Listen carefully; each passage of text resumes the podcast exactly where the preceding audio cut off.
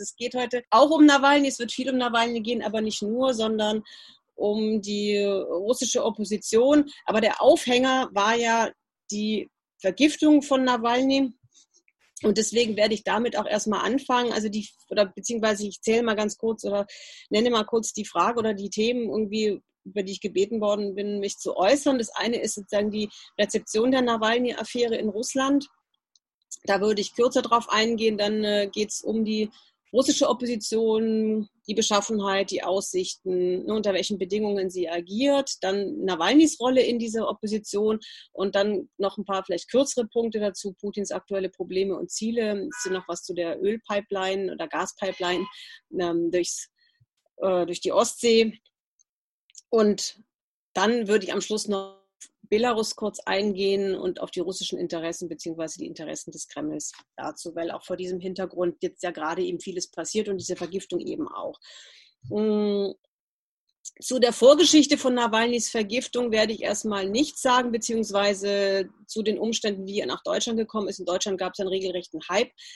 Um ihn ist es viel berichtet worden, deswegen denke ich, ist da sehr, sehr vieles bekannt und ich konzentriere mich jetzt darauf, wie diese Vergiftung, wie diese Affäre hier in Russland besprochen worden ist, wie es wahrgenommen worden ist. Am Anfang hat ähm, der Kreml ja relativ verhalten reagiert. Es hieß immer, man kann sich dazu nicht wirklich äußern, man müsse die Untersuchungsergebnisse abwarten, man müsse sehen, ähm, warum er in diesem Zustand ist. Es könnte sich um alles Mögliche handeln. Also es gab ja auch verschiedenste Versionen von wegen, es könnte sich um eine Stoffwechselstörung handeln, wie auch immer. Dann kam die Nachricht aus Deutschland, dass es sich um einen Nerven Kampfstoff, nämlich Novichok, der Gruppe Novichok, handelt. Aber äh, aktiver wurde dann mal diese ganze Geschichte diskutiert, nachdem das Interview mit Nawalny im Spiegel erschienen ist. Auch vor allem deswegen, weil Nawalny darin konkret Putin beschuldigt, dass er hinter dieser Vergiftung steht. Daraufhin hat sich Kreml-Sprecher Dmitri Peskov gemeldet. Also in vielerlei Hinsicht ähm, ist es ja so, dass Putin sich nicht so häufig zu Wort meldet, sondern das meistens seinem Sprecher überlässt. In dem Fall war das auch so. Peskov hat diese Beschuldigung ähm, als aus der Luft gegriffen, unhaltbar bezeichnet, also auch als beleidigend und, und unangebracht und nochmal deutlich gemacht, ja, ja, sie würden gerne das, also sagen, den Fall dieses Berliner Patienten untersuchen, aber eben ähm, die haben keine Informationen, sie bräuchten entsprechende Informationen, um das angehen zu können. Es ging aber auch noch weiter, nämlich ähm, ähm, der Sprecher der Duma, Vyacheslav Volodin, hat, aber es ist auch schon vorher immer mal wieder passiert, ähm, Nawalny beschuldigt, dass er mit ausländischen Geheimdiensten kooperieren würde. Peskov hat es dann nochmal anders dargestellt, sie würden mit Nawalny kooperieren, nicht er mit ihnen, sondern ne, er würde vor allem vom CIA Instruktionen erhalten und, und dadurch, dass, es, dass, es, dass diese Formulierung hier so wichtig ist, zeigt es eben auch, dass es der Umgang des Kremls mit Nawalny kein so ganz einfacher ist. Und zwar einfach deswegen, weil ähm, er soll in seiner Bedeutung nicht gestärkt werden und er soll auch nicht zum Helden gemacht werden. Diese Angst existiert sicherlich einfach dadurch, dass ähm, diese Vergiftung ihn auch nochmal in eine ganz andere Rolle gebracht hat. Und normalerweise Putin hat sich ja dann auch später zu Wort gemeldet, hat es am Anfang nicht gemacht, nennt Putin Nawalny auch nicht beim Namen. Das macht er nie.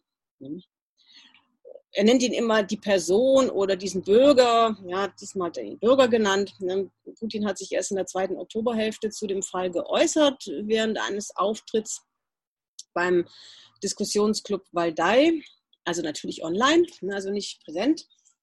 Und da hat er so argumentiert, dass äh, wenn die russische Staatsmacht ein Interesse daran gehabt hätte, jemanden zu vergiften, hätte sie diese Person nicht ausreisen lassen. Hm, so. Und dadurch aber, dass, dass er eben ausreisen konnte, also er ist der Nawalny, den er natürlich nicht beim Namen genannt hat, hm, ist eben klar, so, der Kreml kann da gar nicht hinterstehen. Putin hat auch nochmal deutlich gemacht, dass er sogar persönlich den Generalstaatsanwalt darum gebeten hat, Nawalny ausreisen zu lassen. Es ist ja so, dass eine Person in Russland, die hier irgendwelche Form von Schulden hat oder Zahlungsrückstände hat, also sei es jetzt für Wohnnebenkosten oder wie auch immer, das ist eine recht geringe Summe. Bei Nawalny ist es eine sehr, sehr hohe Summe, weil der ja verklagt worden ist. Er hat viele Strafen zu laufen, die nicht bezahlt sind. Kann er, hätte er, selbst wenn er jetzt hätte gehen können, nicht einfach mit seinem Pass zur Grenze gehen können, um über die Grenze zu kommen, braucht eine spezielle Genehmigung. Die ist erteilt worden. Putin hat gesagt, hat er selber erteilt. So. Aber ähm, da war ja auch noch mal eine Zeit dazwischen, also nicht, nicht sofort nach der Vergiftung. So, warum er das dann gemacht hat, wie auch immer, ist eine andere Frage, aber jedenfalls in der, in der öffentlichen Debatte ist eben so, wir sind fein raus, denn sonst hätten wir ihn ja nicht ausreisen lassen. Ähm, wichtig ist in der Beziehung nochmal Nawalny oder zu der Rezeption hier, es gibt nach wie vor kein Strafverfahren gegen ihn. Also die Menschenrechtsbeauftragte äh, Tatjana Muskalkova hat Anfang Oktober gefordert, dass ein Ermittlungsverfahren eingeleitet wird. Das ist aber nicht passiert. Und es gibt inzwischen auch, also seit, wann war das Ende, Ende Oktober, hat ein Gericht in Tomsk entschieden, dass es legitim ist, kein Strafverfahren ähm, anzustreben. Das muss nicht eingeführt werden. Und also es gab eine Klage von dem äh, Antikorruptionsfonds Nawalny, also von seinen Juristen, die ähm, eben darauf gepocht haben, dass ein Strafverfahren eingeleitet wird wegen versuchten Mordes. Und sie haben auch gefordert, dass die Kleidungsstücke und die persönlichen Besitzgegenstände von Nawalny, die einbehalten worden sind im Krankenhaus, zurückgegeben werden. Ähm, dem hat aber das Gericht widersprochen. Und das ist ein wichtiger Punkt, weil ähm, das könnten ja wichtige Beweisstücke sein. Die russische Seite behauptet ja immer, sie hätte keine Informationen, aber was sie ja in jedem Fall hat, es wurden Blutproben abgenommen. Also daran kann es nicht scheitern. Und eine der Versionen ist ja, dass Nawalny eventuell vergiftet, werden, äh, vergiftet wurde über die Kleidungsstücke, also dass das äh, Gift auf einer seiner Kleidungsstücke ähm, aufgetragen worden ist, die er, also es ist wie gesagt nur eine der Versionen, zur Reinigung gegeben hat und die dann an die Türklinke von seinem Hotelzimmer gehängt worden ist. So, und insofern wäre das schon sehr, sehr wichtig, Zugang zu bekommen zu diesen Kleidungsstücken. Und die hat aber die russische Seite. Insofern ist natürlich auch die Argumentation etwas schwach, sagen wir mal. So. Ähm, hier wurden sehr, sehr viele Versionen diskutiert, ins Spiel gebracht, warum oder durch wen Nawalny vergiftet worden ist. Also ich meine, anfangs äh, hieß es ja auch, naja, vielleicht ist er gar nicht vergiftet worden, vielleicht war es ja wirklich irgendwie eine Vorerkrankung oder eine Stoffwechselstörung und dann, naja, vergiftet hätte ihn auch jemand können, der sonstig irgendwie auf ihn schlecht zu sprechen war, also bis hin zu seinen Kollegen. Aber ähm, eher wurde diskutiert, ob es nicht vielleicht darum ging, das gesamte politische Feld, also die Opposition von, von starken Figuren zu säubern vor dem Hintergrund der andauernden Proteste in Belarus, wo ja seit Anfang Mitte August ständig protestiert wird gegen Lukaschenko, also für einen Rücktritt.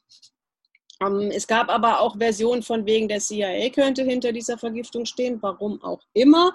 Ähm, Aljek Kaschin, der hier recht bekannt ist, im Westen vielleicht nicht so sehr bekannt ist, der ist ein Journalist, der mal angefangen hat als NBP, also Nationalbolschewik, ne, der also es ist vielleicht, das ist schon tatsächlich eine ganze Weile her, aber der wurde hier recht lange als Oppositioneller ähm, gehypt. Gegen den ähm, gab es einen Übergriff vor zehn Jahren, einen Gewalttätigen, er lebt inzwischen auch im Westen, aber weil es eben diesen Übergriff gab, wird gerne auf ihn zurückgegriffen, wenn, wenn Leute aus der oppositionellen Szene angegriffen werden. Und Alek Kaschin behauptet, ähm, er hat einen relativ populären Blog und also er schreibt viel. Also da achtet hier sozusagen die liberale Opposition sehr drauf, was er schreibt. Er hält Nawalny sowieso für ein Projekt des Kremls.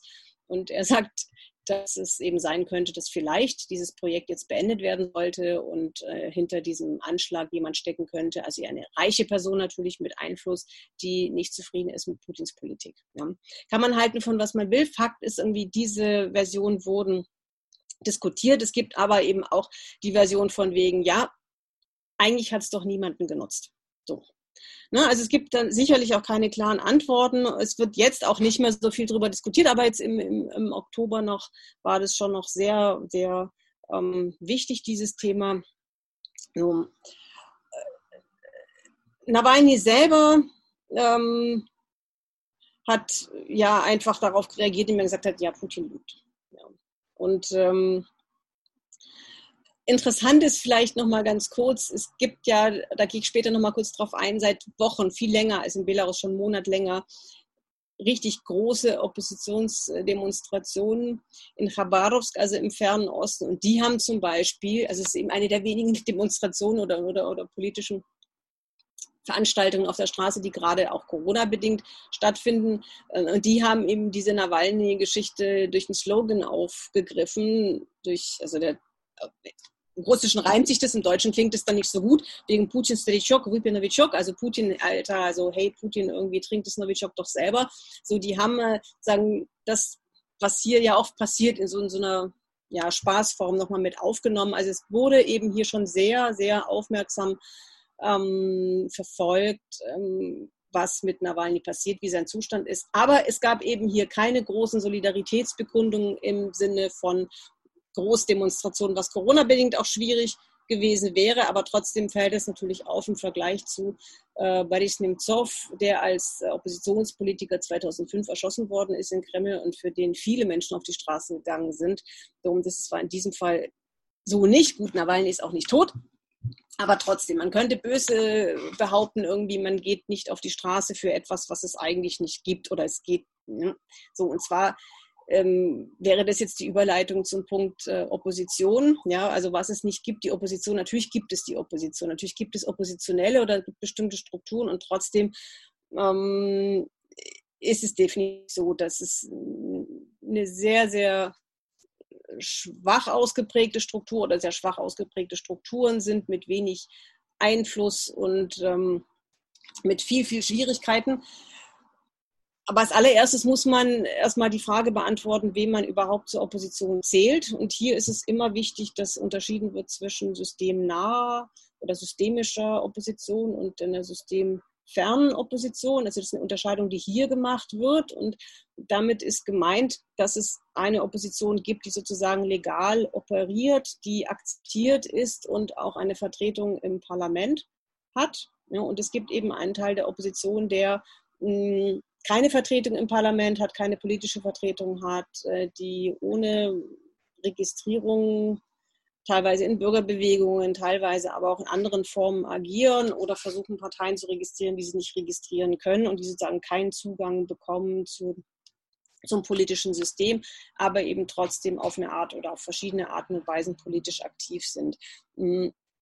Zur systemischen Opposition gehören eben die Parteien, die in der Duma vertreten sind. Also es gibt ja das einige Russland, also die Kremlhauspartei und daneben noch, noch ähm, drei andere Parteien, die in der Duma vertreten sind. Also erstmal die, die KPF, die kommunistische Partei, die schwierig ist. Also schwierig ist im Umgang. Sie sind auch nicht immer unbedingt oppositionell. Sie sind es manchmal. Also sie sind ähm, oft auf Kurs und auch zuverlässig und manchmal weichen sie aber auch vom offiziellen Kurs ab. Die KPF hat teilweise in den Regionen oder lokal durchaus auch ein großes Mobilisierungspotenzial oder es ist eben sehr, sehr unterschiedlich. Ne? Also es ist in jedem Fall, sagen wir mal, überregional nicht so groß, oder man darf es nicht überschätzen. So, man darf es nicht überschätzen, aber auch wahrscheinlich nicht unterschätzen. Natürlich, also lo lokal ist es teilweise schon irgendwie relevant, aber jetzt zum Beispiel vor zwei Jahren, als es hier die großen Proteste gab gegen die Rentenreform, hat die KPRF bei einer ihrer Demonstrationen hier in Moskau so 6.000, lasst mal 10.000 Leute sein auf die Straße gebracht, was wirklich, wirklich wenig ist. Aber das liegt auch teilweise eben daran, dass sie ähm, nicht wirklich koalitionsfähig sind und da auch nochmal ihren eigenen Wahlkampf betrieben haben, weil kurz darauf äh, Wahlen, also Bezirkswahlen stattgefunden haben, wo die KPF sowieso immer schlecht ist, in Moskau, in anderen Regionen teilweise besser. Die KPRF ähm, ist aber sozusagen trotzdem eine Struktur, wo teilweise Linke sich immer wieder mal beteiligen, wenn es zum Beispiel um, um Bezirkswahlen geht, da komme ich nochmal später drauf, um zum Beispiel über eine Liste da reinzukommen als Nicht-KPRF-Angehörige, was teilweise durchaus möglich ist. Ähm, die KPF hat aber auch manchmal Probleme und, und da sieht man auch, die, die, selbst die systemnahe Opposition kommt relativ schnell an ihre Grenzen. Und eine der Grenzen zum Beispiel der KPF war vor zwei Jahren, als äh, Präsidentschaftswahlen stattgefunden hat, hat nicht sogar noch, also nicht der Vorsitzende der KPF kandidiert, wie er das schon häufig gemacht hat. Na, also schon 1996 hatte er das gemacht und das hat äh, nie funktioniert. Ähm, bei diesem Durchlauf hat die KPF ihr schlechtestes Ergebnis überhaupt eingefahren, aber der Kandidat war, der ist nicht mehr KPF-Mitglied irgendwie. Pavel Grodinin, äh, er ist reich, er ist sozusagen der Erdbeerkönig oder er wird hier in Moskau als solcher gehandelt, weil unmittelbar außerhalb ähm, der Stadt von Moskau gibt es riesengroße Erdbeerfelder, die zur Lenin-Sowchose gehören, die mal seine war und die jetzt ihm abgenommen wird. Also es gibt hier Gerichtsverfahren irgendwie, sozusagen er wird bestraft dafür, dass er etwas gemacht hat, was hier in den meisten Fällen ein absolutes Tabu ist, nämlich als Person mit, ähm, mit beträchtlichen finanziellen Mitteln politische Ambitionen anzumelden. Ja, selbst wenn klar war, dass die KPF oder er als Kandidat diese Präsidentschaftswahlen nicht gewinnen werden und selbst wenn man davon ausgehen muss, dass das eine Absprache war, dass er kandidieren kann, sonst wäre er so nicht zugelassen worden. Ne, und trotzdem war das ein zu viel ja, und dafür büßt er jetzt sozusagen. Das das ist einfach eines der, der wichtigen Punkte, mit denen die Opposition hier zu tun hat und eben auch das System nach. Dann gibt es das gerechte Russland. Und im gerechten Russland, das ist schon ganz interessant, ja, gibt es immer wieder einzelne Politiker, die man durchaus zur Opposition zählen muss. Ich meine, das ist so ein Haufen, da sind viele verschiedene Personen drin vertreten, hm, aber einzelne äh, Personen, wie zum Beispiel Alex Shane, ähm, sind durchaus eine wichtige Größe. Alex Schein ist Abgeordneter, wie gesagt, vom gerechten Russland. Der stammt aus Astrachan. Und als ich das erste Mal in Astrachan war, Anfang der 90er Jahre, wurde mir schon, da war er auch noch total jung, von ihm erzählt, von wegen, er ist ein bekannter Politiker, Gewerkschafter, so, also mit viel Hochachtung. Er ist wirklich eben schon seit drei Jahrzehnten politisch aktiv und ich würde ihn auch für sehr integer halten. Und er gerät aber auch an seine Grenzen.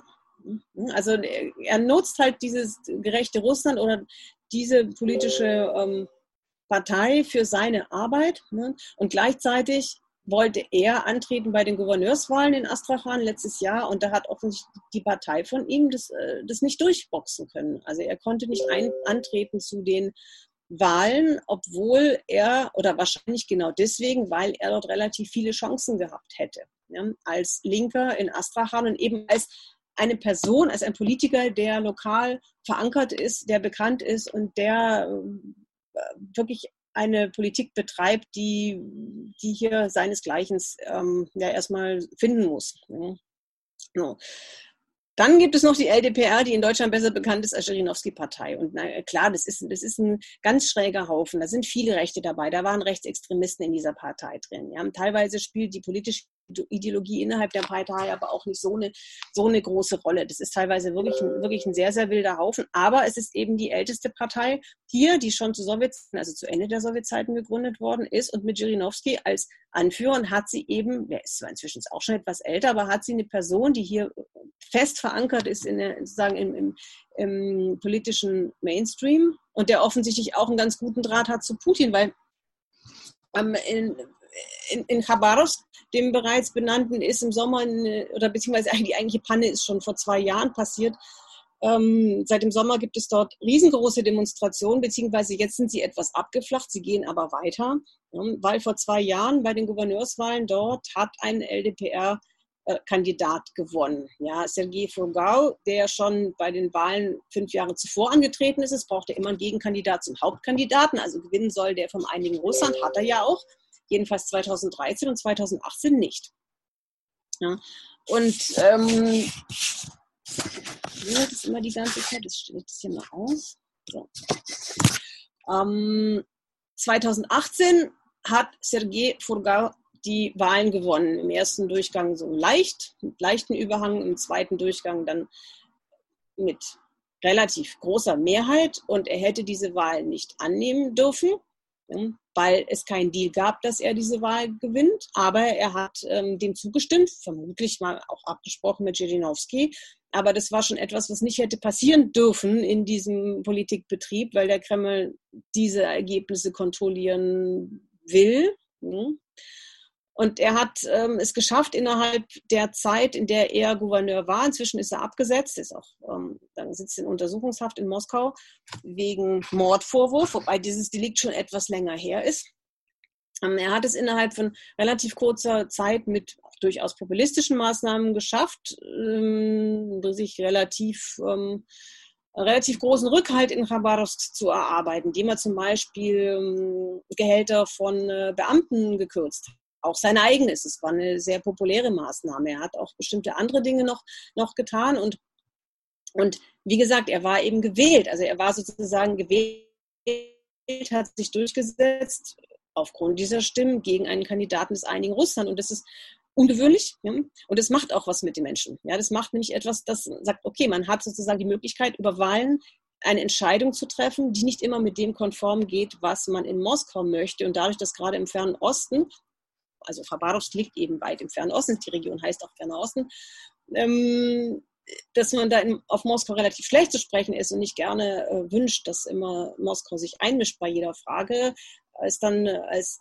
Sergei Furgal festgenommen worden ist Anfang Juli. Also hat es große Proteste gegeben und die Leute sind massenweise auf die Straße gegangen, auch obwohl sie das gar nicht hätten genehmigen können. Inzwischen gibt es wieder einen Gouverneur, übergangsweise von der LDPR, also von der Rinowski-Partei, auch wieder abgesprochen natürlich. Der darf das weitermachen. Der sitzt es jetzt erstmal aus. Ja. Aber das ist etwas, was eigentlich nicht passieren darf. Ja? Das ist eigentlich etwas, was in diesem System so nicht vorkommen soll und was auch neu ist hier, dass nämlich viele Menschen auf die Straße gehen, ähm, durchaus eine politische Meinung haben, sich auch, wie ich schon vorher mit diesem Spruch erwähnt habe, ja auch, das geht auch nicht nur um diesen Sergei Furgau oder darum, dass man sozusagen ihn schüsst oder ihn von, von jeder Anschuldigung freisprechen würde. Ja, aber die Argumentation ist eben, dass, dass ähm, wenn er tatsächlich verantwortlich ist für Verbrechen, hätte man ihn auch schon vorher zur Verantwortung ziehen können. Er war dummer Abgeordneter in Moskau. Man hätte ihn ja schon mal durchchecken können. Das ist das eine. Und das andere ist eben, dass äh, äh sich der Protest eben auch in großem Maße gegen die zentrale Regierung richtet. Und das Interessante ist eben, wie gesagt, äh, das will ich nochmal betonen, dass Furgal gewählt worden ist. Er ist äh, gewählt worden trotz und nicht weil er gewählt werden sollte. Und es ist auch nicht der einzige Prozess. Es ist der größte Protest in diesem, sagen wir mal, in diesem Ausmaß gibt es nichts Vergleichbares. Aber ich finde schon sehr auffallend, dass man sowas oder Ähnliches auch in anderen Regionen teilweise findet, auch wenn in einem ganz anderen Maßstab. Zum Beispiel in Sartavawa, was in Karelien liegt, das ist eine Kleinstadt, 20.000 Einwohner an der finnischen Grenze. Dort gab es im Sommer Proteste, weil der dort gewählte Bürgermeister, der sich angelegt hat mit dem, mit dem Gouverneur, abgesetzt worden ist.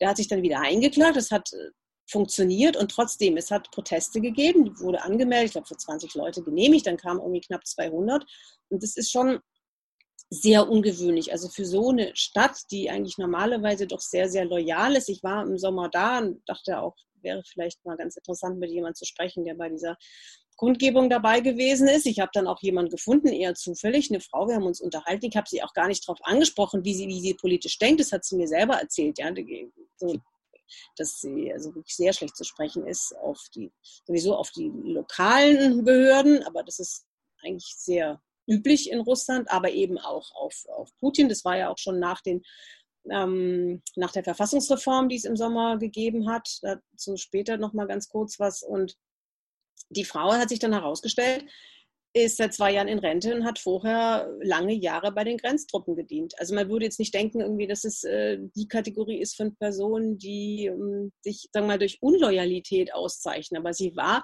eben bei dieser Kundgebung, gut, sie hat die dann auch kritisiert für bestimmte Sachen, aber sagen wir mal, in vielerlei Fragen fand ich schon sehr interessant, ähm, wie kritisch ähm, diese Frau eingestellt war und auch, auch sehr sehr klar argumentiert hat. Und wie gesagt, das ist äh, gerade, gerade wenn sowas in den Regionen passiert, also man darf tatsächlich nicht immer nur nach Moskau schauen, ja, ist es doch ein Problem, gerade in den Regionen merkt man einfach, dass der Zuspruch zu der Politik, die in Moskau betrieben wird, doch zunehmend sinkt. Ja, und es gibt natürlich auch noch andere Formen von Protest. Es wird überhaupt relativ viel protestiert in Russland. Das ist jetzt gerade durch Corona weniger geworden insgesamt, aber trotzdem würde ich schon behaupten, dass es hier recht viele Initiativen gibt. Also zum Beispiel gerade im Umweltbereich oder, oder Proteste gegen Mülldeponien. Irgendwie, da ist so viel passiert in den letzten Jahren.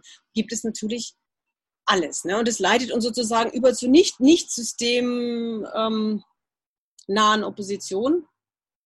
Ähm, es gibt nicht so viele Überschneidungspunkte zwischen der mal, systemnahen Opposition und der, der nicht systemnahen Opposition.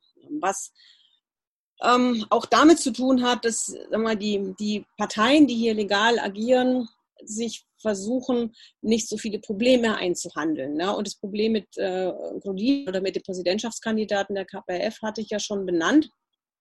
Ähm, es gab auch noch ähm, diverse andere Geschichten, dass zum Beispiel also das, ähm, ein, das gerechte Russland mehrere Abgeordnete vor die Wahl gestellt hat. Entweder machen sie sozusagen nur Parteipolitik im, im gerechten Russland oder sie verlassen die Partei, ja, weil sich einige Politiker noch engagiert haben in einem Oppositionsrat, der gegründet worden ist im Laufe der Großproteste von 2012. Da gab es einen Koordinationsrat ähm, der, der Opposition. Alex Shane zum Beispiel hat sich auch dort engagiert, aber als er vor die Wahl gestellt worden ist, entweder oder, also entweder gerechtes äh, Russland oder er macht äh, Oppositionspolitik außerhalb dieser legalen Strukturen, hat er sich für das gerechte Russland und die Partei entschieden. Ja, also andere haben sich anders entschieden und ähm, sind dann aus der Partei rausgeflogen.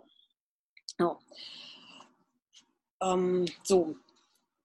Wichtig ist hier erstmal, also ich werde auch auf einzelne mal, Personen noch eingehen jetzt, aber wichtig ist eben auch, unter welchen Bedingungen diese nicht systemische Opposition hier agiert. Ne? Und welche Handlungsoptionen ihr zur Verfügung steht. Und da würde ich sechs Punkte nennen, die aus meiner Perspektive wichtig sind zu beachten, wenn man über die Opposition spricht. Irgendwie der erste Punkt ist, dass Putin in den langen Jahren seiner Amtszeit es geschafft hat, dass in der Öffentlichkeit das Bewusstsein vorherrscht, die Meinung vorherrscht, es gibt keine Alternative zu ihm. Und das ist wichtig. Es gibt, ähm, sagen ja auch keine Figuren, die ihm irgendwie sagen wir, das Wasser reichen können, die legal hätten, sozusagen als, als Oppositionelle oder auch als vielleicht sogar dem, dem Kreml relativ loyal zugeneigte Person eine so wichtige oder so gute, so, so eine groß angelegte politische Karriere hinlegen konnten, dass sagen auch als Nachfolger zum Beispiel ins Gespräch kommen konnten. Das gibt es alles nicht. Also diese Frage der, der Alternativlosigkeit oder das ist zumindest mal die Illusion dessen, gibt, ist enorm wichtig, um sagen, sich vorzustellen, in welcher, ähm, in welcher Blase man sich hier zusammen bewegt als Oppositioneller. Wichtig ist auch die Prämisse, und das ist einfach etwas, was, was man als, als gegeben hinnehmen muss. Es ist so eine Art Dogma des Kremls.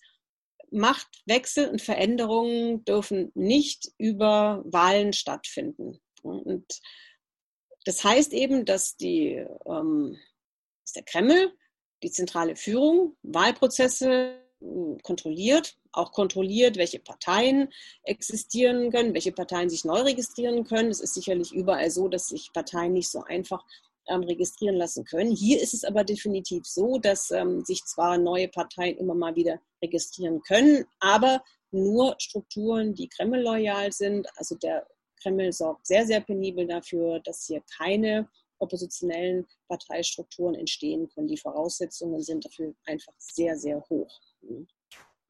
Dann existiert hier als dritter Punkt ein Mythos, der sicherlich auch seine reale Grundlage hat und dennoch, dennoch ist es auch etwas, was man sicherlich ändern kann. Also viele glauben hier, dass der Großteil der Bevölkerung undemokratisch ist, ähm, hoffnungslos paternalistisch, äh, antidemokratisch eben unfähig, sich in irgendeiner Form politisch zu äußern, zu äh, organisieren, zu engagieren. Das ist ähm, ein Mythos, der auch dadurch ähm, weitergetragen und unterhalten, unterstrichen wird, irgendwie, dass ähm, der Kreml Umfragewerte präsentiert oder kremlnahe Institute Umfragewerte präsentieren, die Putin eine sehr hohe Beliebtheit zu sagen. Und das wirkt teilweise einfach, egal ob diese Umfragewerte jetzt so stimmen oder nicht stimmen, ne, ob sie wirklich so hoch sind oder, oder geringer sind, es wirkt sehr demotivierend auf selbst diejenigen, die hier sich politisch engagieren. Dann als vierter Punkt ist wichtig, dass die, die Oppositionsstrukturen, die es gibt, enorm zerrissen sind. Also enorm zerrissen, geringe Kooperativ, Kooperationsbereitschaft an den Tag legen. Ähm, eines der Beispiele in diesem Jahr ist zum Beispiel, also ne, wo es einfach so Reibungspunkte gibt, ist es ähm, Putin hat im Januar ja angekündigt, dass er die Verfassung ändern lassen möchte. Und er möchte auch eine Volksabstimmung dafür haben. Und er hat es ja auch durchgesetzt und kann inzwischen, das war der zentrale Punkt, aber nicht der einzige bei dieser Verfassungsabstimmung, weitere zwei Amtszeiten Präsident bleiben. Hm, er muss es nicht, aber er kann es. Das hätte er nicht mehr machen können. Er hätte abtreten müssen 2024, äh, wenn die Verfassung nicht geändert worden wäre. Und da hat sich relativ schnell eine Bewegung äh, konstituiert, die Bewegung Nein, getragen vor allem, also am Anfang von zwei Bezirksabgeordneten, Julia Galjamina und Ilya Azar, der hier auch bekannter Journalist ist. Und viele der Oppositionellen, die ansonsten sich an diversen Kampagnen beteiligen, haben sich daran nicht beteiligt. Also gerade zum Beispiel auch Nawalny, der hm, nicht zu einer Beteiligung aufgerufen hat, sogar ähm, abgeraten hat sich, oder das Thema war für ihn irrelevant. Ne? Er hat sich auf die Regionalwahlen im Sommer konzentriert, aber das Thema Verfassungsänderung hat er als irrelevant bezeichnet und ähm, dadurch sicherlich auch viel Kritik bekommen von, von Oppositionellen. So, also das war also eine sehr, sehr schwache Kampagne insgesamt von der Opposition. Gut, sicherlich auch erschwert durch diese ganze Corona-Geschichte, aber trotzdem, selbst wenn Corona nicht gewesen wäre, vermute ich, dass es hier größere Auseinandersetzungen, Reibungspunkte gegeben hätte und es ist auch nicht so, so untypisch. Also ein gemeinsames, Vor gemeinsames Vorgehen von oppositionellen Gruppierungen ist ähm, erschwert, manchmal, also dahingehend, dass es gar nicht möglich ist. Das führt uns zum Punkt 5, nämlich geringer Organisationsgrad. Es fehlt an verlässlichen Strukturen. Strukturen kosten natürlich auch Geld, die muss man aufbauen, die muss man pflegen. Das ist nicht so einfach, aber es ist auch nicht immer nur eine Frage des Geldes. Ne? Es ist tatsächlich hier wirklich schwierig, auch in Bezug auf auf Räume oder also wirklich verlässliche Strukturen aufzubauen. Mit den Parteien hatte ich ja schon gesagt, das ist an sich schon kompliziert aufzubauen, aber man kann natürlich auch Vereine einrichten. Da es gibt viel, aber auch Repression, wo wir jetzt zum sechsten Punkt, im sechsten Punkt wären. Es gibt ähm, Repression gegen Einzelpersonen, gegen Strukturen in verschiedenster Weise. Und das ist sicher auch einer der wichtigen Punkte, aber darauf würde ich jetzt gerne am wenigsten eingehen, weil das sonst eher doch mal ein Thema ist, dass es das gibt, aber sicherlich spielt es eine nicht unwichtige Rolle, gerade bei Menschen, die vielleicht sich noch nicht so richtig entschieden haben, wie weit sie gehen wollen ja, in ihrem politischen Engagement. So, und die Frage jetzt zum Wer, wer steht eigentlich oder wer ist eigentlich diese nicht systemnahe Opposition, wer gehört dazu? Ich habe es schon mit den Strukturen oder mit dem Geld erwähnt. Klar, also man braucht Geld. Wer hat Geld? Geld haben reiche Leute, Geld haben Oligarchen, Geld haben Leute wie Michael Chodorkowski, der sich im Ausland befindet, was, was natürlich ein größeres Problem ist. Er kann hier sagen, als, als Person nicht in Erscheinung treten, was er tun kann. Und was er tut, ist, dass er viele Projekte finanziert. Also viele kremlkritische Medienprojekte werden über ihn finanziert, auch andere Strukturen. Aber dem sind hier auch große Grenzen gesetzt. Also Geld ist immer was Feines, ne? aber es gibt eben auch Grenzen, unter anderem dessen, äh, deswegen, weil hier ein Gesetz existiert, das strafbar macht, mit ähm, ausländischen unerwünschten Organisationen zu kooperieren. Und das Open Russia von äh, Michael Chodorkowski ist eine solche Organisation und es laufen ja auch mehrere Strafverfahren gegen Personen, denen vorgeworfen wird, dass sie mit dieser Organisation kooperieren. Ja, Im Einzelnen, ich will da jetzt gar nicht drauf eingehen, aber das äh, mal juristisch ist es eigentlich nicht haltbar. Ne? Und trotzdem, es geht auch nicht immer um sagen wir, die juristische Frage, sondern eher um, um die ideologische. Wenn jemand in Verbindung gebracht wird mit Chodorkowski, dann ähm, wird zumindest mal an einzelnen Personen Exempel statuiert. An ihm kann man es ja nicht mehr, aber an ihm wurde ja auch schon ein Exempel statuiert. Er hat ja eine lange Haftstrafe abgesessen. So, aber sein Geld ist natürlich hier doch auf irgendeine Art und Weise präsent und hinterlässt Spuren. Dann gibt es die Partei von Michail Kasjanov, ja, Parnas, also die, die Partei der Volksfreiheit, äh, Kasjanov, da würde ich mir immer denken, wer interessiert sich für den eigentlich? Ist natürlich eine nicht ganz unwichtige Figur, weil wie Khodorkovsky hat er auch Geld. Er hat sicherlich nicht so viel Geld, ne? aber er ist ein Mann, der aus dem System kommt, war Premierminister Anfang der Nullerjahre, also unter Putin noch und ähm, er hatte damals einen nicht sehr charmanten Spitznamen von 2% Misha, weil er sich von allen größeren Aktionen offensichtlich, so hieß es zumindest mal, wird kolportiert, 2% abgezogen hat. Also das heißt, über eine gewisse Summe muss er verfügen und ein Teil davon wird er offensichtlich in diese Parteiarbeit stecken. Kasjanov war auch bei den Großprotesten 2012 immer wieder präsent und was mich damals schon es hat mich nicht gewundert, aber es, es war einfach auffallend. Ich habe es erlebt, dass er aufgetreten ist, auf den Großkund Großkundgebungen ausgepfiffen wurde, aber keine von den liberalen Medien hat da hinterher darüber berichtet. Kasjanov ist sicher keine wirklich populäre Figur. Mit seiner Partei hat er auch wenig Chancen. Und dazu kommt eben noch, dass äh, Boris Nemtsov, der mit ihm kooperiert hat und Co-Vorsitzender der Partei war, 2015 erschossen worden ist. Und Nemtsov ist einer von den Personen oder, oder war eine sehr, sehr herausragende Figur in der oppositionellen ähm, Szene, deswegen, weil er über politische Erfahrungen verfügte, über Kontakte ins Business, wichtige. War sozusagen ein Politiker von einem gewissen Format mit einer gewissen Erfahrung, die andere einfach nicht haben. Und auch einer mit einer gewissen Weitsicht oder mit einer, mit einer Kooperationsbereitschaft, die andere so nicht haben oder auch einem gewissen Gespür dafür, was eigentlich Sache ist oder was jetzt gerade angesagt ist. Ne? Er hat zum Beispiel auf den Großdemonstrationen von 2011, 12 als äh, Leute von der Linken, also Sergei Udaltsov von der Linksfront, den man jetzt nicht mögen muss.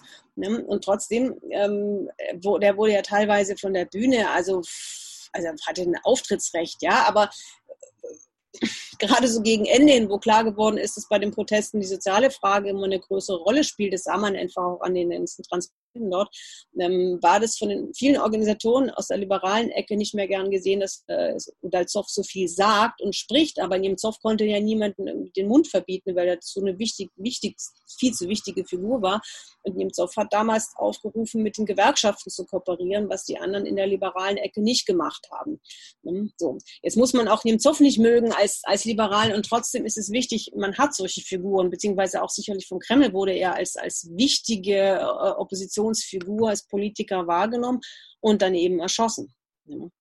So, und äh, auf ihn konnte sich dann bei den letzten Duma-Wahlen 2016 Kasjanov natürlich nicht mehr verlassen. Was Kasjanov dann gemacht hat, ist, also, ist, ist, ist sehr dumm, aber das ist auch sehr typisch für die Opposition hier. Er hat sich als Nummer zwei ähm, Nationalisten reingeholt, Vyacheslav Malzev, der mal seine Karriere angefangen hat als Polizist, aber noch zu Sowjetzeiten irgendwie nicht lange Polizist war war dann in Saratov in der Duma, aber er ist eben, er ist eben ein Rechter und er hatte vor einigen Jahren angefangen, über seinen so YouTube-Blog dazu aufzurufen, dass am 5. November 2017, also genau vor drei Jahren, eine, eine Revolution hätte stattfinden sollen. Die gab es natürlich nicht, diese Revolution, aber, aber einige Leute sind tatsächlich auf die Straße gegangen und, und im Zuge dieser also wie gesagt, das ging ja über Monate hinweg, ne, dass er dazu aufgerufen hat. Das ist ja etwas, was man ja hier eigentlich nicht wirklich macht, zumindest mal auch, wenn man, wenn man niemanden hin, hinter sich hat. Letzten Endes sind doch Leute auf die Straße gegangen und es wurden etliche Terrorismusverfahren eingeleitet und gerade eine der Repressionswellen hat dadurch tatsächlich ihren Anfang genommen. Ja, und vermute ich auch diese Geschichte, ich weiß nicht, ob das hier viele gehört haben, mit dem Netzwerk, dem sogenannten, wo ähm, junge Antifaschisten, Anarchisten teilweise aus Pensa und St. Petersburg zu teilweise hohen Haftstrafen verurteilt worden sind, wegen Terrorismus bis zu 18 Jahren, der wirklich sehr, sehr viel ist. sicherlich mal die, die ermittelnde äh, Instanz der Inlandsgeheimdienste in, in Pensa dadurch diese Legitimation oder die Idee sich geholt. Also nicht, nicht zuletzt, ja. Also sich jemand wie Malzev als Nummer zwei ähm, in die Parteiliste zu holen, ist wirklich unglaublich, aber es ist, wie gesagt, hier auch nicht, nicht untypisch. Da komme ich auch noch mal zum späteren Zeitpunkt, ähm, wenn es um Nawalny geht.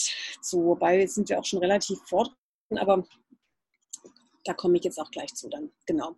Ähm, genau, dann lasse ich ein paar Teile noch weg jetzt zu, zu der Partei von Kasjanov und, und äh, Dmitri Gutkov, der auch noch zu den bekannteren Politikern gehört, weil er selber mal Duma-Abgeordneter war, aber dann eben das gerechte Russland auch verlassen hat.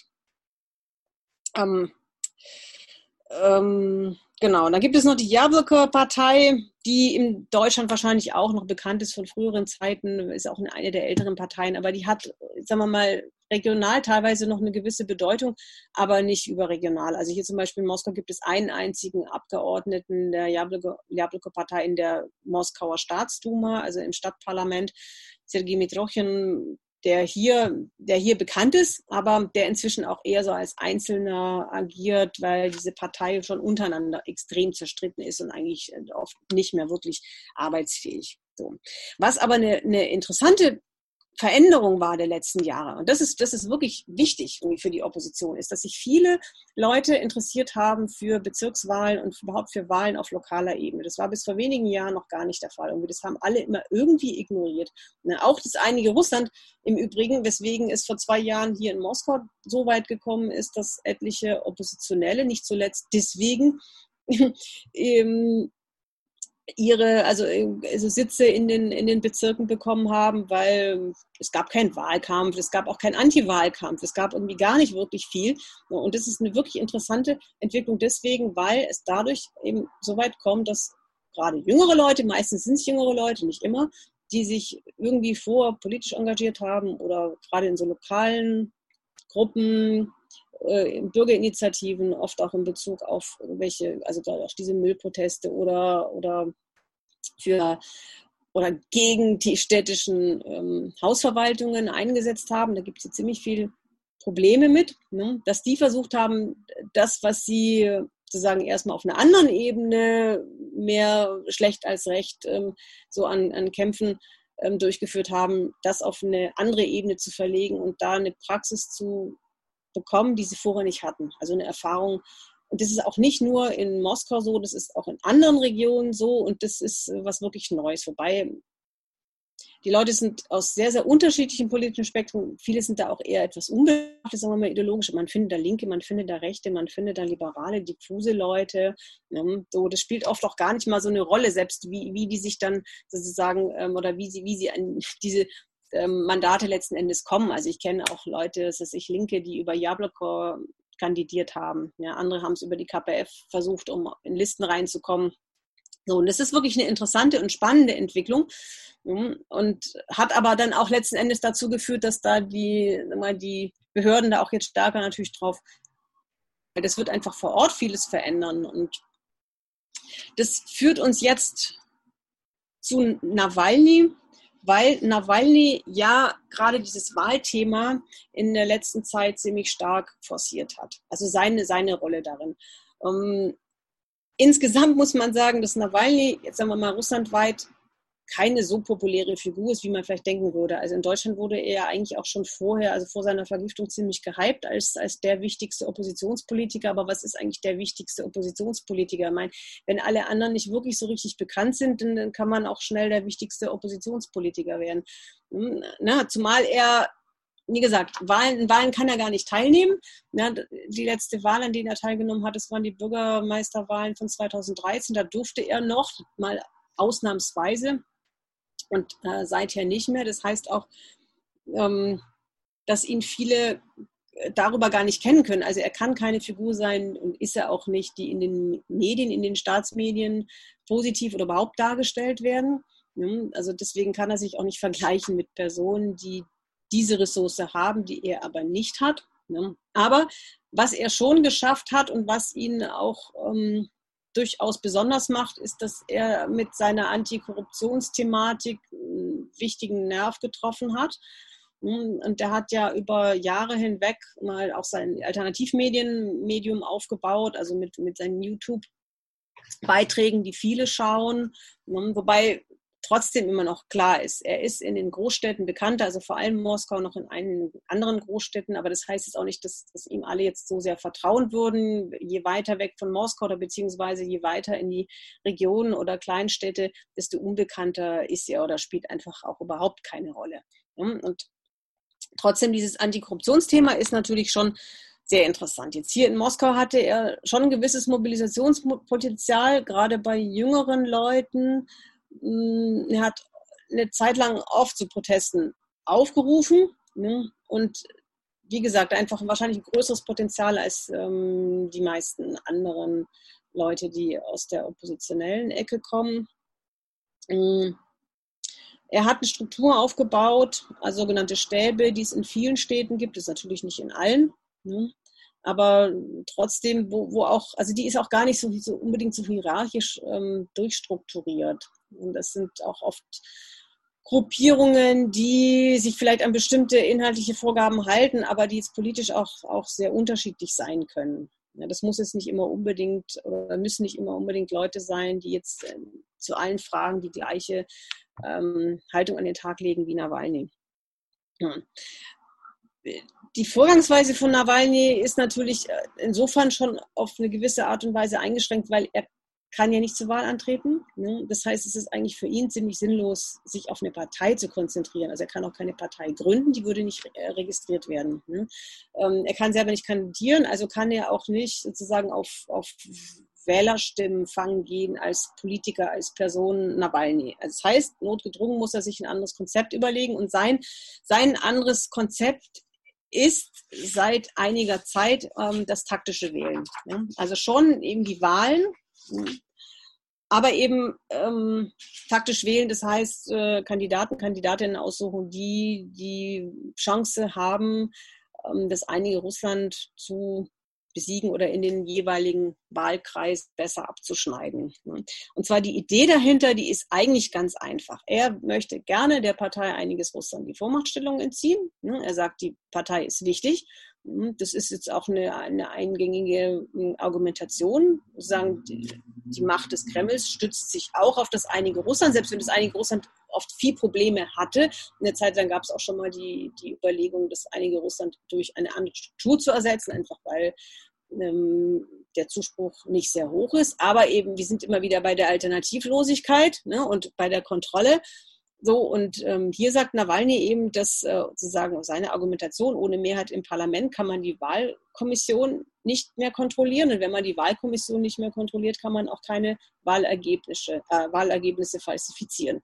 So, und darauf baut sich sozusagen seine Logik auf. Er möchte ganz gerne es dazu bringen, dass das einige Russland die Vormachtstellung verliert, um diese Wahlkommission nicht mehr kontrollieren zu können auch Wahlen nicht mehr falsifizieren zu können. So. Und eigentlich braucht es sozusagen für dieses taktische Wählen auch nicht Nawalny als Figur. Ne? Also der ist es sowieso, jetzt gab jetzt im Sommer Wahlen ähm, in vielen Regionen und in, in Tomsk und in Novosibirsk kamen ja auch viele oppositionelle Kandidaten, Kandidatinnen tatsächlich Mandate errungen und äh, da spielt nicht die Person Nawalny eine Rolle. Ja, wie gesagt, der hatte ja auch gar nicht kandidiert, der ist teilweise bekannt in bestimmten Kreisen, in anderen auch nicht. Wichtig ist was anderes. Wichtig ist, den Menschen da nahezubringen, dass wenn man sagen konsequent abstimmt oder wenn man eine bestimmte Taktik einhält, ähm, es schafft, ähm, gegen das einige Russland vorzugehen. Und es gibt äh, viele Gründe, auch gegen das einige Russland vorzugehen, tatsächlich. Also einfach gerade auf, auf lokaler Ebene, wo Menschen äh, sozusagen ihre, ihre Hauptprobleme eben sehen. Also das führe ich jetzt auch erstmal nicht weiter aus, aber es gibt gerade eben, wie gesagt, auf lokaler Ebene schon sehr, sehr viel Antipathie in Bezug auf die, die Behörden und das natürlich dann die politische Vertretung, also das einige Russland eben die Instanz, äh, gegen die man sozusagen als Wähler vorgehen kann. Aber normalerweise bringt es ja nicht sehr viel. Jetzt in dem Fall, ähm, jetzt im Sommer, hat es wirklich immer wieder funktioniert oder auch äh, letztes Jahr bei den ähm, ähm, Wahlen zur Moskauer Stadtduma gab es ja auch dieses taktische Wählen, wobei auch über diskutiert wird, in welchen Fällen es wirklich was gebracht hat, in welchen Fällen es keinen Einfluss hatte. Ne? Aber trotzdem sagen, es hat sagen gewisse Impulse tatsächlich gebracht. Und wie gesagt, Nawalny braucht man dafür nicht, aber die Grundidee stammt schon von ihm oder beziehungsweise seinem, seinem Stab. Er macht es ja auch nicht alleine. Ja, er ist einfach nur immer das bekanntere Gesicht, weil er seinen YouTube-Kanal hat und weil er sagen als Person so äh, häufiger in Erscheinung tritt. Also viele Leute aus seinem Stab oder aus seinem Umkreis, aus seinem Fonds treten nicht in Erscheinung öffentlich. Ja, also ein Teil davon lebt sowieso auch im Ausland, inzwischen aus verschiedenen Gründen. Genau. Und ähm, dieses, dieses taktische Wählen, das ist schon tatsächlich ein interessantes Modell, aber es ist eben, es ist eine Taktik, es ist kein Wahlprogramm. Ja, es ist äh, eine Taktik, die, die aber zumindest mal, also in Teilen kann man sagen, funktioniert und darauf basiert, dass einzelne Kandidaten, Kandidatinnen ausgesucht werden, die oder denen eine reale Chance eingeräumt wird, das einige Russland in ihrem Wahlbezirk zu besiegen. Und da kann es eben sein, gerade weil eben das in, also im Vordergrund steht, dass auch in dieser Liste, also wo auf, zu aufgerufen wird, also dass, dass, dass die Stimme für diese Person abgegeben wird, auch äh, Leute landen, die zum Beispiel eine rechte Gesinnung haben. Ja, das ist in Novosibirsk zum Beispiel passiert. So ein, einer, der in Novosibirsk aber ohnehin schon bekannt war, insofern er behauptet, er wäre auch so sagen, an sein Mandat im, im Stadtparlament rangekommen, Stadtrat kann sein. Aber Fakt ist, dass äh, Nawalnys äh, Leute ihn da sozusagen in diese Liste mit aufgenommen haben. Und da wiederum hat nur die Jabloko-Partei gegen protestiert oder das zumindest mal mh, problematisiert. Ja, was wir, was, also gerade dieses Links-Rechts und so, das, das ist so eine Sache, vielen fällt es oft auch gar nichts auf, ne? dass ähm, sozusagen Liberale oder teilweise auch Linke mit Rechten kooperieren. Das ist eigentlich leider was ziemlich Normales hier in Russland. Man findet es immer wieder. Ja, das machen, das machen die Liberalen. Das war schon 2012 so, wo ja auch Nationalisten in diesen großen Oppositionskoalitionen vertreten waren, teilweise sogar stark. Mm, das ist jetzt auch immer noch so gut. Gerade eben finden keine Demonstrationen statt, aber zum Beispiel vor einem Jahr im Juli, glaube ich, war das 2019, äh, da gab es eine, eine Kundgebung von der Linken organisiert, aber mit Donbass-Anhängern dazu, also von der Linksfront Donbass-Anhänger dazu. Und dann äh, haben da auch noch Leute gesprochen, wie Limonov von der Nationalbolschewistischen Partei oder früher mal inzwischen gestorben oder, oder ähm, Sjevolod Chaplin, der seinerzeit mal Beauftragter war in der orthodoxen Kirche für den Dialog zwischen Kirche und äh, Gesellschaft und äh, also extrem konservativer ist es mal nett gesagt. Ja, inzwischen ja auch verstorben.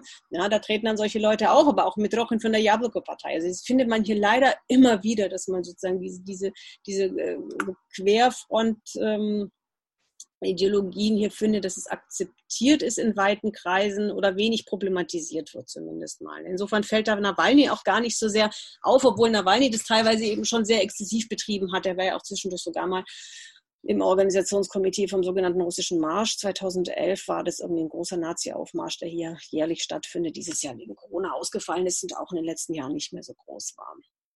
So.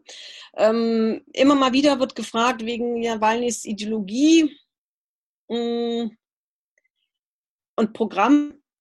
Wie gesagt, er, mein, er wird nicht gewählt. Haben, Im Programm hat er allerdings ähm, oder kann sich zur Wahl aufstellen. Das Programm hat er für die Präsidentschaftswahlen, an denen er teilnehmen wollte, vor zwei Jahren ähm, ausgeführt, wo letzten Endes für viele was dabei war. Also ich meine, er hat rechte Positionen, wie zum Beispiel Visapflicht für ähm, Staatsbürger, Staatsbürgerinnen aus den südlichen ehemaligen Sowjetrepubliken, für die es bislang keine oder den größeren Teil keine Visapflicht gibt, die er einführen will. Ja, da ist ein klarer Standpunkt und gleichzeitig hat er aber auch mh, mm, einzelne Punkte aufgenommen in sein damaliges Programm, die jetzt zumindest mal mit also beziehungsweise linke Forderungen in gewisser Weise aufnehmen. Also wie zum Beispiel hat er darin die ähm, Ergebnisse der Privatisierung kritisiert, also nach Zusammenfall, äh, Zusammenbruch der Sowjetunion und die Einführung einer Sondersteuer geführt ähm, zur Nutzung der Infrastruktur von staatlichen Betrieben, die nicht rechtmäßig privatisiert worden sind. So weit äh, würde ja von den Liberalen jetzt keiner gehen. Ansonsten ist er, ist er definitiv ein Wirtschaftsliberaler. Genau. Aber trotzdem, man muss einfach sagen, also er hat, er hat schon in den letzten Jahren, oder sagen wir mal, wenn man jetzt auf zurückgeht, 2013, als er angetreten war zu den Bürgermeisterschaftswahlen in Moskau bis heute, schon einen ziemlichen Sprung gemacht. Wobei gerade diese Vergiftung jetzt, die hat ihn doch nochmal ähm, auf eine ganz andere Art und Weise ähm, bekannt werden lassen. Ja, nämlich auf eine Art und Weise, wie das vorher so noch nicht war. Ja, der hat in jedem Fall es geschafft und gestärkt aus dieser Situation hervorzugehen, einfach auch schon dadurch, dass er überlebt hat, ja, aber auch dadurch, dass er es geschafft hat, sich als ähm, Gegner äh, Putins ähm, oder als der Hauptgegner Putins in Szene zu setzen.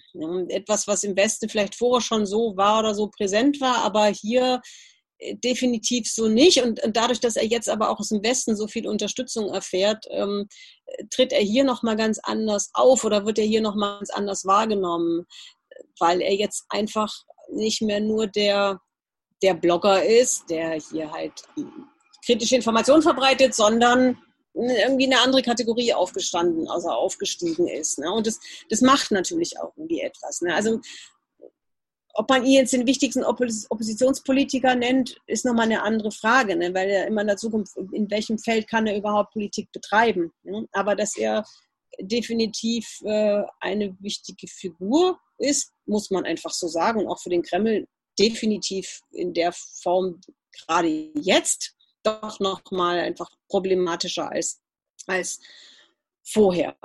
So. Ähm, Nochmal zu Putin jetzt, ähm, aktuelle Probleme und Ziele. Was, zu, was wichtig ist hier zu sagen, ist, denke ich, dass ähm, Putin hat zwar keinen Konkurrenten bei Wahlen und dennoch ist es enorm wichtig für ihn, dass, dass sagen, seine Beliebtheitswerte hoch sind. Hm? Also nicht über, also oder auch über Zustimmung bei den Wahlen, aber es geht nicht nur um die Wahlen, sondern es geht auch um, um Umfragen generell. Er ist, soll und muss der beliebteste Politiker bleiben. Seine Umfragewerte müssen sehr hoch sein, weil sich darauf seine Legitimation weitestgehend stützt. Das ist auch eine Form von Populismus, aber wenn man über Populismus spricht, es wird Nawalny ja auch vorgeworfen, dass er Populist ist, ja, dann muss man halt eben immer dazu sagen, es ist nochmal eine andere Form als der westliche Populismus, weil es nicht um, um Wählerstimmen geht. Ja, das, ne, weil, sich, weil die Person sich entweder nicht zur Wahl stellen kann oder, oder sich nicht zur Wahl stellen muss oder beziehungsweise zwar gewählt wird, Putin wird gewählt, ja, aber es geht eben nicht um diese Wählerstimmen, sondern es geht um generellen hohen Zuspruch für ihn als Person. Und daran hat es doch etwas gehapert dieses Jahr, nicht wegen der Vergiftung, die hat ihm offensichtlich nicht so sehr geschadet, aber die Corona-Krise, also der Lockdown vom Frühjahr schon. Da gehen die Beliebtheitswerte definitiv zurück. Gerade in den Regionen, in den größeren Städten sogar noch weniger, aber die sind auch äh, immer mal ökonomisch vielleicht auch noch mal etwas besser gestellt als, als die Krise in den Regionen. Die Armut hat zugenommen, definitiv. Und das ist schon durchaus ein Problem. Ähm, ein Problem ist auch Belarus, in jedem Fall. Ja. Ähm, also es gibt, also ich meine, wir mal so, es ist nicht so, dass jetzt hier viele Leute auf die Straße gehen würden für die Opposition in Belarus. Es gab hier durchaus Proteste, eher kleinere. In Moskau haben sich gerade in der Anfangszeit jeden Abend, und jetzt war ich gerade nicht mehr da, mal ab sieben, gegenüber von der russischen Botschaft Menschen versammelt mit Fahnen. Es waren viele Belarussen, Belarusinnen, aber eben nicht nur. Aber es gibt jetzt hier keinen, keinen riesengroßen Zuspruch. Es wird äh, natürlich verfolgt, irgendwie alle Seiten verfolgen, was in Belarus passiert. Und ähm, es ähm, kann natürlich auch langfristig hier tatsächlich jetzt mal aus Kreml-Perspektive negativ Folgen haben, dass es in irgendeiner Form sich hier doch noch niederschlägt. Also in jedem Fall wird man das sehr, sehr genau beobachten. Erstmal ist es aber so normalerweise, ja, jetzt auch in Bezug auf diese, das taktische Wählen und, und gewisse Niederlagen, die das äh, einige Russland jetzt in den Regionen teilweise hingenommen hat, ist, dass sie mal das, äh, mal, jetzt mal Putin als Person oder auch sozusagen sein, sein Umfeld ist eigentlich gewohntes Krisen, Krisen herbeizuführen und mit den Krisen umzugehen. Ja, und die, die teilweise eben auch zu provozieren. Das ist nicht immer unbedingt ein Problem. Und ich denke auch,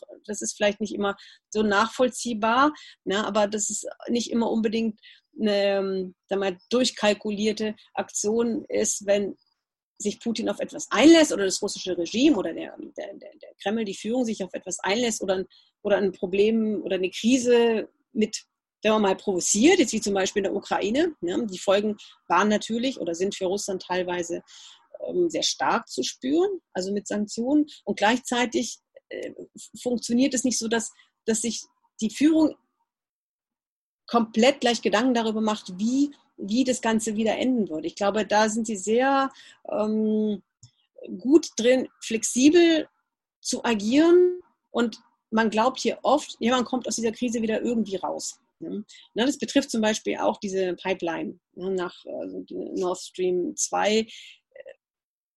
Ja, eine Zeit lang wurde ja in Deutschland darüber diskutiert, ob es nicht vielleicht doch mal angebracht wäre, das Projekt von deutscher Seite fallen zu lassen. Und hier sagt man immer, naja, das ist doch ein rein kommerzielles Projekt und es wird schon irgendwie dann gehen. Nee, nee, das, das, wird, das wird schon bleiben. Also das wird auch ähm, da gar nicht großartig hinterfragt, dass es auch anders sein könnte. Hm, also da ist sozusagen die, die, die Führung hier, geht ja immer davon aus, ja, wir, wir können Ausna sowas wie eine Ausnahmesituation gut überstehen. Ja, irgendwie kommen wir da schon wieder raus. Hm. Und das macht es dann eben manchmal aber auch schwierig, den Umgang, weil manchmal gibt es dann durchaus Formen von Provokation hier, die jetzt immer mal aus westlicher Perspektive schwer einzuschätzen sind, ja, während es, man hier auch gewisse, gewisse Risiken durchaus immer wieder eingeht. Ne? Und gerade auch ähm, jetzt in Bezug auf die, auf die Duma-Wahlen jetzt nächstes Jahr, das einige Russland hat Probleme in jedem Fall, aber ähm, da wird sicher auch mit gearbeitet werden, damit diese Probleme eben nicht so zum Zuge kommen, wie es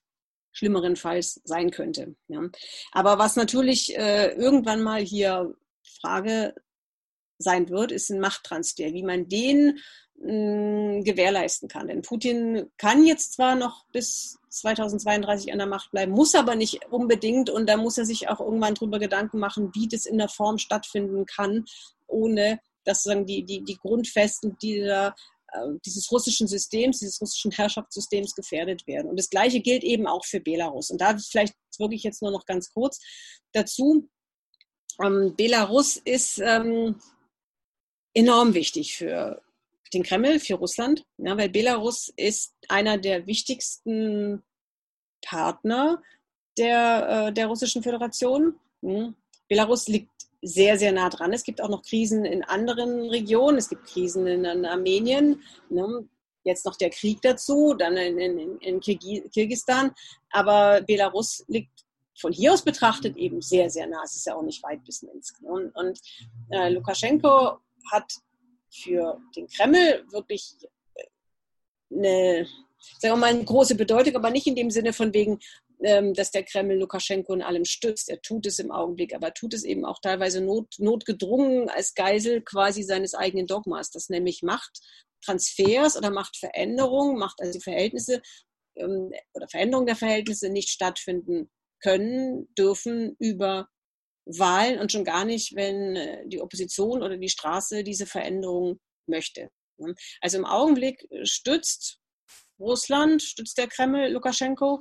Aber es ist äh, ziemlich sicher, dass ähm, es nicht gerne tut. Denn Lukaschenko ist ein Problem für Russland schon lange, weil Lukaschenko zwar auf der einen Seite immer wieder durchaus auch positiv sich gegenüber Russland zeigt, aber in so strategischen Fragen ist er unbequem. Ja, er hat ähm, es verhindert, dass eine russische Militärbasis dort entstehen kann. Ja, er hat es verhindert, dass russisches Kapital äh, einen Teil der staatlichen Betriebe ähm, sozusagen vereinnahmt. Hm?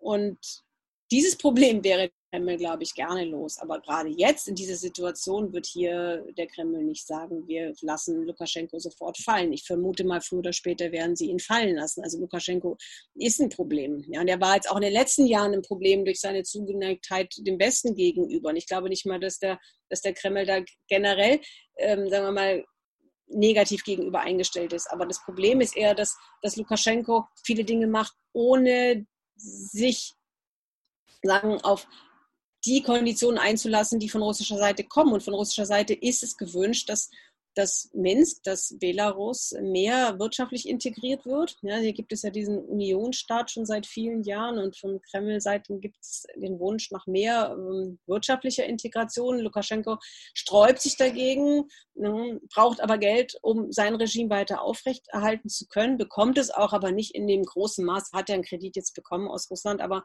aber auf die Dauer wird er nicht gerne weiterfinanziert werden. Da bin ich mir relativ sicher. So, jetzt ist da ja eine, eine Verfassungsänderung im Gespräch und ich denke, früher oder später wird es dazu kommen oder kann es dazu kommen, dass das also sagen, oder sagen wir mal so, der, der, das Wunschmodell wäre sicherlich, Lukaschenko geht von selber, ja, was er beim Augenblick nicht gewillt ist zu tun, das ist ziemlich deutlich, ja, aber das wäre sagen der, die bessere Version, dann könnte man mit ihm absprechen, dass er in irgendeiner Form irgendwelche Garantien bekommt, dass er meinetwegen sich nach Russland absetzen kann. Das wäre, wäre eine wunderbare Option. Na, Im Augenblick lässt er sich darauf noch nicht ein, aber irgendwann wird Russland ihn auch nicht mehr weiter finanzieren. Vielleicht ähm, muss erst auch noch Zeit vergehen, weil es gibt noch ein anderes Problem in Bezug auf, auf Belarus, weil sich auch selbst die, die Kreml-Führung hier sehr auf ihn versteift hat, weil er dort der absolute Machthaber war, beziehungsweise vielerlei Hinsicht auch noch ist. Und ähm, Ich glaube, es wäre hier viel lieber, es gäbe eine diversifiziertere, einen diversifizierteren Umgang mit der oder mit den belarussischen Eliten, nicht nur über Lukaschenko. Und im Augenblick funktioniert es eben über Lukaschenko und über seine Person. Und da müsste vieles passieren, was aber bisher noch nicht passiert ist. Ne? Also das ist für, für hm, den Kreml oder für Russland keine einfache Situation im Augenblick in, in, in Belarus. Ne? Wie gesagt, auch wenn, sagen wir mal, diese Proteste hier nicht übergeschwappt sind, ja, aber, aber dennoch, also wenn in so vielen Ländern ähm, es große, relevante Proteste gibt. In Armenien hat es ja seinerzeit sogar einen, einen, Machtwechsel gegeben auf der Führungsebene, was Russland ja letzten Endes auch mitgetragen hat. Ne? Aber Russland äh, und Armenien haben auch wiederum enge Beziehungen. Da gibt es auch sagen, gewisse Abhängigkeiten die, die beibehalten werden. Und sowas, aber nur vielleicht in einer noch engeren Form, ist auch mit ähm, wir, Belarus gewünscht. Und dafür braucht man nicht Lukaschenko. Die Frage ist eher, wie wird man ihn los? Und ich glaube, damit belasse ich es jetzt auch erstmal und ähm, würde dann sagen, dass wir einfach mit Fragen weitermachen, wenn es okay wäre.